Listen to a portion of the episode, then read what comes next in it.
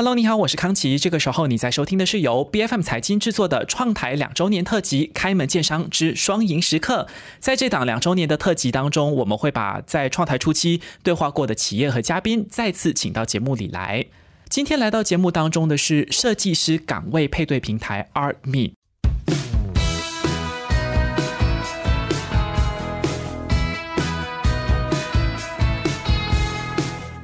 那么相信呢，很多还记得或者有收听过之前的访谈的朋友，都会知道说，上一场访谈好像是叫做 Art Me 和 Senang Print，确实是同一位创办人。那么今天我们会具体的再来聊一聊这个企业方面的发展。但是设计在生活当中确实是无处不在的，无论是从平面到立体，还是再从这个实体到虚拟，毕竟人类的肉眼嘛，对不对？对于美都是格外敏锐的。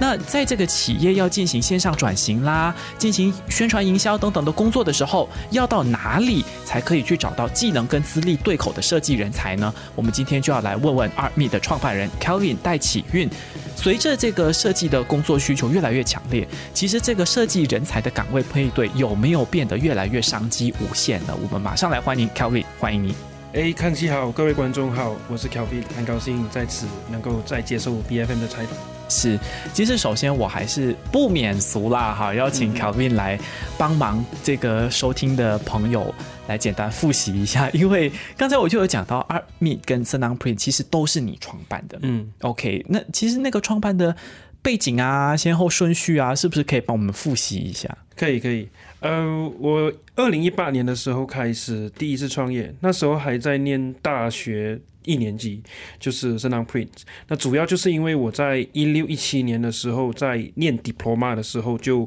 有非常的积极的参与社团活动，然后有举办这个社团活动，那因此就有遇到很多这一个呃印刷的采购上面的问题，这个是对的，嗯。嗯，所以在毕业了过后，Diploma 毕业了过后就觉得，哎，我身边有这么多的这个 connection，这个人脉都是在做活动了，那不如我把这些印刷厂全部给它聚集在一起。起，然后呢，我通过这一个呃服务呢，来帮他们把这个活动办得更好，把这个采购印刷的这一个呃过程呢变得更加的简单。那个就是一八年的开始了。然后在二零二零年，因为这个疫情的关系，那当时候也是呃 MCO 锁国嘛，那所有的印刷厂其实都不能够开门做生意。没错。那我们作为一个中间商，我们没有这个印刷厂，可是由于他们关门，导致呢我们也是四个月是没有收入。的，嗯哼，所以在这样子的条件下，就面临两条路。那时候我还记得很清楚，是我大学的最后一年，啊，要么就是专心的，就是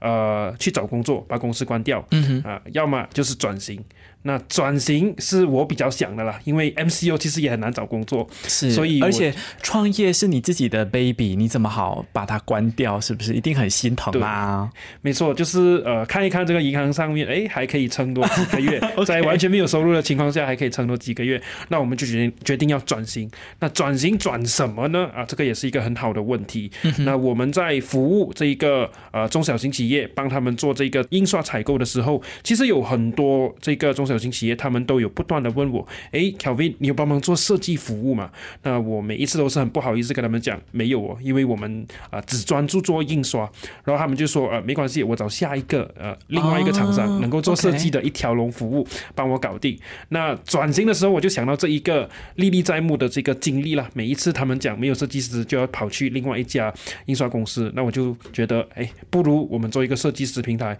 把马来西亚所有的设计师呢，平面设计师都。聚集到这一个平台，那下一次等到疫情过后呢，印刷业能够再一次的复苏的时候，我就不会有这个没有设计师导致我丢掉订单的这一个问题的存在。嗯嗯，很快速的三三四分钟的这个时间，简单的介绍了背景，但是接下来我们就要聊一聊，我们上一场访谈是两年前二零二一年的九月份进行的。那 Kelvin 当时候其实你已经是有创业五年之久了，所以来到今天。已经是加总起来就七八年了，是不是？差不多了。嗯哼，那两年后的今天，我首先是来分别的问一问，Art Me 跟 Senang Print 各自的这个发展跟成长，是不是 Kelvin 你也可以帮我们来更新一下？呃、没有问题。首先 s t a n Print 它是一个很典型的中小型企业，就是自给自足。那我们已经是呃有好几百个固定的这个顾客，那、repeat order 单靠 repeat order 不用怎样打广告，都是能够呃有一个不错的稳定收入。那因此它是属于一个偏安于一方的一个企业。OK，、你没有要靠它赚大钱。我们也要靠它赚大钱，但是它还是一个很不错的生意啦。对于一个中小型企业来讲，那阿密本身呢，由于我们在呃二零二二年的时候，就是有拿到这个天使投资人的资金，因此呢，我们就必须要确保啊、这一个增长的速度是足够快的，能够不断的通过资本运作、资本融资去把规模壮大，那到最后呢，才能够让这一个投资人有一个很好的投资回报。所以阿密在这两年的成长可以说是呃，对于我来讲算是不错了。我们从呃当时候两年前接受采访的时候，大概有两千个设计师，那现在已经来到了一万两千个设计师，就哦翻了 OK 一个六倍。嗯、这个是拿了这个呃资本市场的钱，所以我们必须要快速的增长。哇，这个是一个很大的增长，因为六倍的这个呃增长是，我相信是很多的这个企业在两年里面都不一定能够达成的。所以我接下来就要谈谈你的这一万两千名设计师的这个英语我们叫 talent pool，你的这个设计师的人才的这个联络网哈。因为今天来接受这个访谈的录制呢，呃，Kelvin 你穿了一件紫色的衣服，然后上面写着 Art Meet Designers Backer，嗯，就是这个设计师的脊梁，你你要在他们背后做他们的后盾，是吗？那近期其实我会发现说，如果两年下来，你要说这个增长很快。合作方面，其实你们也没有落下这个进度。你们跟 Unila 这个平台有签订了合作谅解备忘录 MOU，嗯嗯。这个方面的细节是是怎么样的？呃，其实 Unila 的这一个创办人是我在一个创业加速器，呃，叫做 Startup Accelerator Program 里面认识的一个呃创业者了。他跟我是同年的。那他 Unila 他做的就是一个大学生的社区平台。嗯，所以其实我们的合作是能够呃为彼此互相引流的。OK，比如说这个平面设计师或者是室内设计师也好，通常来讲他们都会。呃，先到大学念书，也要有那个文凭，他才能够当设计师嘛。所以这个 Unila 呢，就是他每次发现有这个设计师的时候，他们就会把这个流量导过来我们这边。那我们对它的价值其实就是，因为我们有很多中小型企业的这一个雇主，那他的这一个商业模式其实就是把中小型企业的这一个产品呢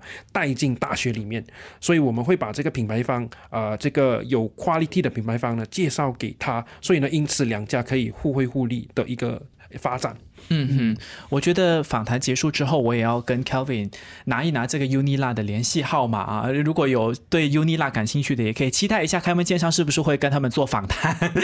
当然，接下来还是持续在二米的这个成长上面，因为其实像刚才 Kelvin 你自己就提到什么平面设计师啊，什么室内设计师、都是设计师。对，然后，因为关闭疫情期间，很多的企业都在拼命的做数码转型，对，所以网站要有设计师，嗯嗯，这个呃社交媒体平台的素材要有设计师等等的这些领域哦，都很像雨后春笋，都冒出头来。所以其实这个设计师的工种，它的种类是不是有变得更多了？阿密能够去契合跟迎合的这些需求，是不是也在增加当中？呃，其实没有错的，这个。Department of Statistics of Malaysia 就是 DOSM，在去年有一份数据是，呃，有其中一个季度啊，这个平面设计师的这个需求量，它第一次超越了 Computer Science，也就是软件工程师。OK，当然是单个季度了，从长远来看，呃还不确定。可以，可是从这里你就能够发现，呃，由于这一个新冠疫情的关系呢，导致大多数的中小型企业，他们其实都是需要转型的。那当时候的情景是你必须要转型，否则的话你。根本连生意都做不了。是那么平面设计或者说设计这一个东西，对于数码化它就是一个非常重要的条件。因为如果你没有好的这一个设计呢，去吸引这个观众的眼球、潜在顾客的眼球，那基本上你在这一个呃。这个 Internet 的这个大背景下，就很容易会很容易会被淘汰。是，可是我好奇的是，二米，你经过我们上一场访谈以来两年的一个发展，其实你的设计师的种类，它的分布怎么样？因为你本来还有另外一家 s e n a n Print 的公司，对，是做印刷的嘛，嗯嗯，所以我在想象你会不会可能平面的设计师那个。人数会比较多一些。其实我们现在呃百分之九十都是平面设计师，那主要的原因有两个，嗯，因为我们前两年都只是专注于平面设计师，是那。第二个原因是因为马来西亚的平面设计师是比较多的，相对。那哦，OK，每个国家有不一样的情况，比如说像新加坡，他们的这一个室内设计师就会比较多，嗯，所以在不同的地区呢，我们的设计师数量的比例就会不一样。但是整体来讲，整个平台一万两千名设计师，百分之九十都是平面设计师，然后百分之十是这被这一个室内设计还有这个网站设计，也就是 UI UX 给瓜分掉，嗯嗯。明白，当然，这个所谓的设计师种类会不会有更多其他方面的扩张，或者是人数跟种类方面的发展？我们过后再来聊，因为。往另外一个方向去谈，Art Me 跟 s e n a n Print 的这个发展呢，是关于融资的部分。我记得在两年前的九月份的访谈，其实 Kelvin 你有分享你的融资过程，其实充满挑战啊，真是荆棘布满这样子。那我不知道这两年下来，你有成功融到资了吗？呃，像我刚刚回答的，就是有有天使投资人是不是轮一轮呐？那这一个资金也不是很多了，两百千以下，所以就是嗯，我们是通过一个创业比赛，然后在那一场创业比赛里面，我们是 top ten。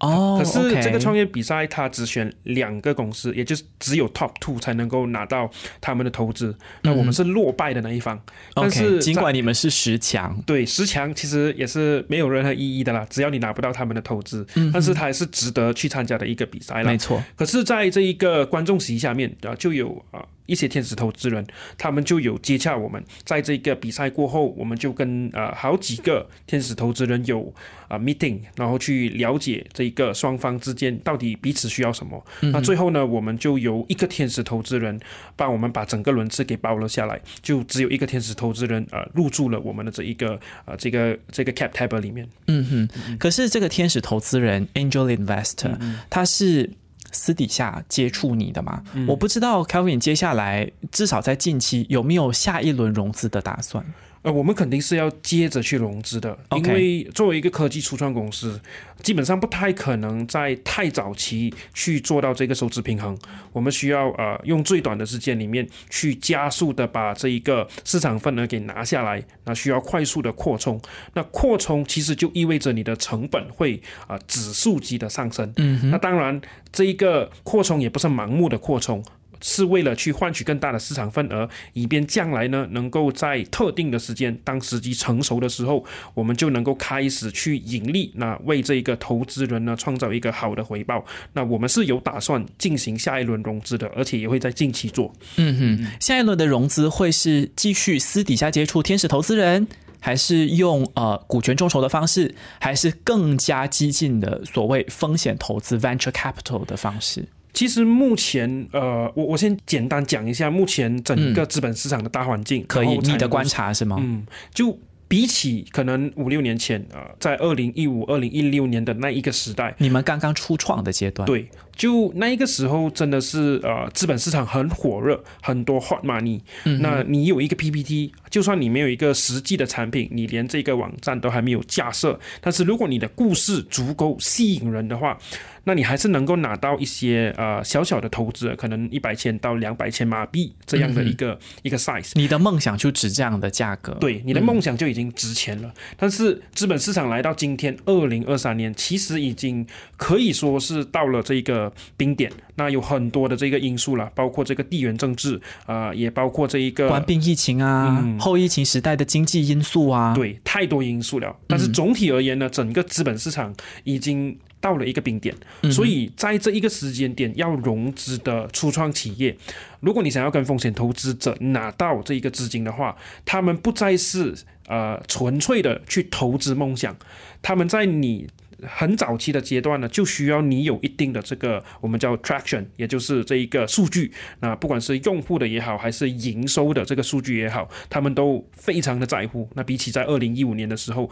尤其是这一个 revenue 这个营收的数据是他们格外在乎的一个数据。OK，那因此整个资本市场的变化呢，就会导致当我们做融资选择的时候，我们不能够把所有鸡蛋压在同一个篮子里面。那所以我们现在的策略就是，呃，私底下有跟一些 angel investor，也就是这个天使投资人接洽，同时也在跟呃 VC，也就是风险投资者接洽。那我们就看到底哪一个能够更快的。达到我们的那个要求，那包括这一个股权众筹平台，我们也是有在私底下有开始接洽他们的这一个负责人，所以我们是三管齐下。那看到最后哪一个是对我们最好的选择，我们就去哪一条路。OK，所以你把自己定位成一家科技初创公司，确实，因为你们是在线上的一个平台，你会觉得说这种科技初创公司是应该要在这个时代、这个时间点。多管齐下的好几条跑道同时去竞赛，呃，对，当然有一个前提条件，就是你的这一个 traction，你的数据，嗯哼。用户的数据还有这个营收的数据必须要有有在，才能够作为你的一个 backbone。否则，如果你没有这些数据的话，你在这一个时间点去谈融资，基本上是浪费时间。嗯哼，明白。可是 Kelvin，当然你们跟很多的老牌子或者是大规模的企业，哪怕是还没有上市的很老的这些公司比起来，七年确实还是啊小朋友啦。但是你跟很多的只创立了一两年的这个企业和品牌来。来比的话，你们七年已经算是在中间了。嗯嗯，那七年下来，你的这个数字跟这些流量，还有这个数据，你觉得你现在要去招揽这些资金，你是具备说服力的吗？呃。首先要分开讲了，声浪 print 加起来从一开始的只有一个 Facebook page 到现在走了差不多七年，但是阿米它还是一个两年左右的一个小 baby，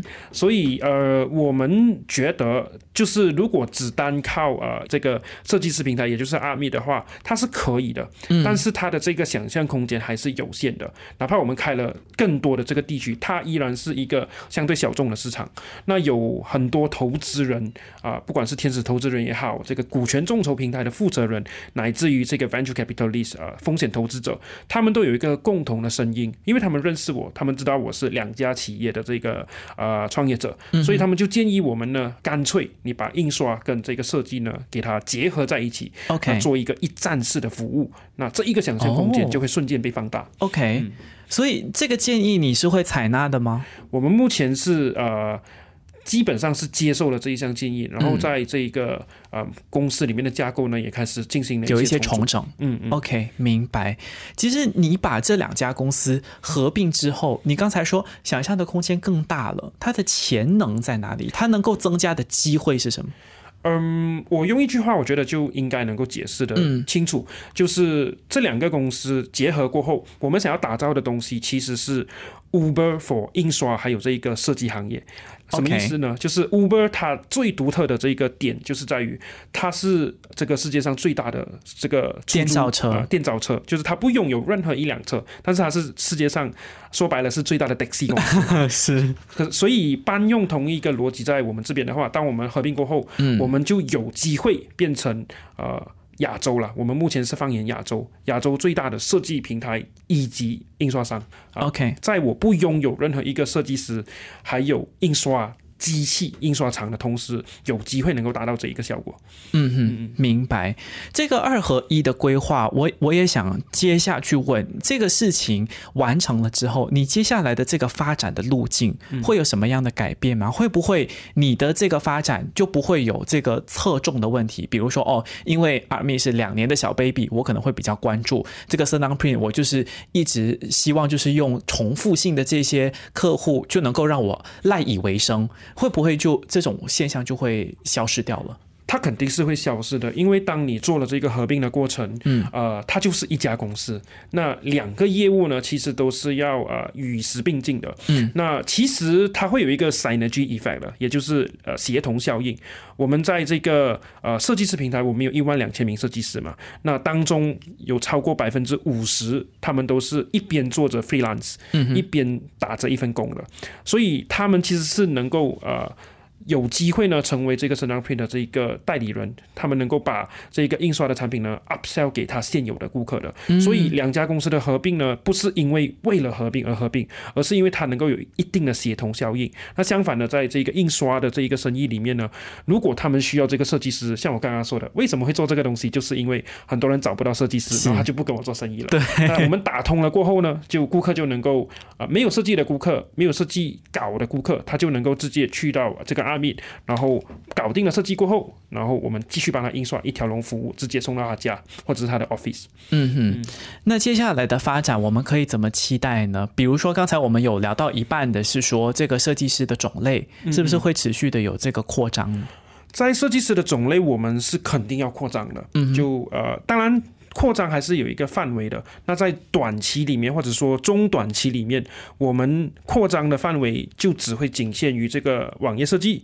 还有这一个呃 interior design，也就是室内设计，因为。它是相对比较有关系的一个行业。那比如说 fashion design 这个服装设计，由于它太过于的小众，所以我们呃考虑到一个创业公司，你的资源是有限的，所以我们短时间里面就不会去做这个 fashion design 或者是其他更小众的一个设计啊、呃行业，去把它的这一个 talents 弄到我们的这个平台里面，就暂时不会做。嗯哼，平台的发展聊完之后，我们来聊市场的发展。我知道你已经开拓了新加坡和菲律宾两个邻国的市场，对，接下来还有什么样的一个？当然，融资的计划你也聊了嘛。那市场的开发方面，我们有什么可以期待的吗？嗯，当然有一个前提啦，就是在我们完成第二轮融资过后，我们会呃开发多四个市场。嗯哼，首先是台湾，还有香港，嗯以及印尼，还有泰国。，OK，哦，印尼是一个很大的体量印尼是一，个很大的市场。那台湾、香港，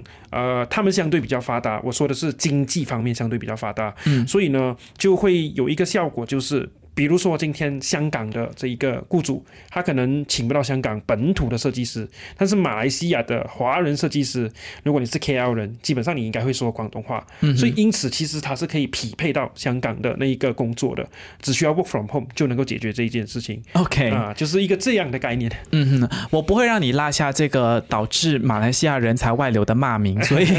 相对来说，你是不是也打算让本地的马来西亚的一些商家，他如果想要参考一些国外的这个设计的理念或者国外的视角，他是不是也能够透过你这个平台，相对的找到香港、台湾的设计师？对，没有错。其实当然不只是香港人能够来找到马来西亚设计师，嗯马来西亚设计师其实他也能够参考菲律宾的设计师。那就是你如果在本地找不到，那就不要盲目的在本地找，你可以去比如讲相邻的市场，嗯菲律宾啊这样的一个情况，能来找到你的这一个人才。那只要你能够接受 work from home，那就是没有问题的。嗯嗯，科技和网络的平台是让这个世界的这个呃疆界能够越来越虚化的一个非常好的途径。包括在职业的配对和岗位的配对市场当中，如果也能够突破这样的疆界，让比如说设计师这样的行业能够有更多的就业的发展和机会，我相信是很多设计的人才在接下来要找到更多饭吃的一个很好的发展。今天非常谢谢 Art Meet 和 s e n a n Print，当然很快应该就只剩下 Art Meet 这个名字的创办人 Kelvin 戴启运，谢谢你。谢谢康吉，谢谢各位观众。开门见商之双赢时刻是 B F M 财经制作的创台两周年特辑节目，你可以在财经官网 c a i j i n dot my b f m dot my 或者最新版本的 B F M App 以及各大播客平台收听到我们的节目。开门见商之双赢时刻特辑，在这个六月份的每周二早上十点准时更新。更多精彩内容，欢迎您到 Facebook、Instagram、LinkedIn、TikTok 以及 YouTube 搜寻“财经的财”，今天的金。开门见商之双赢时刻，我们下期再见。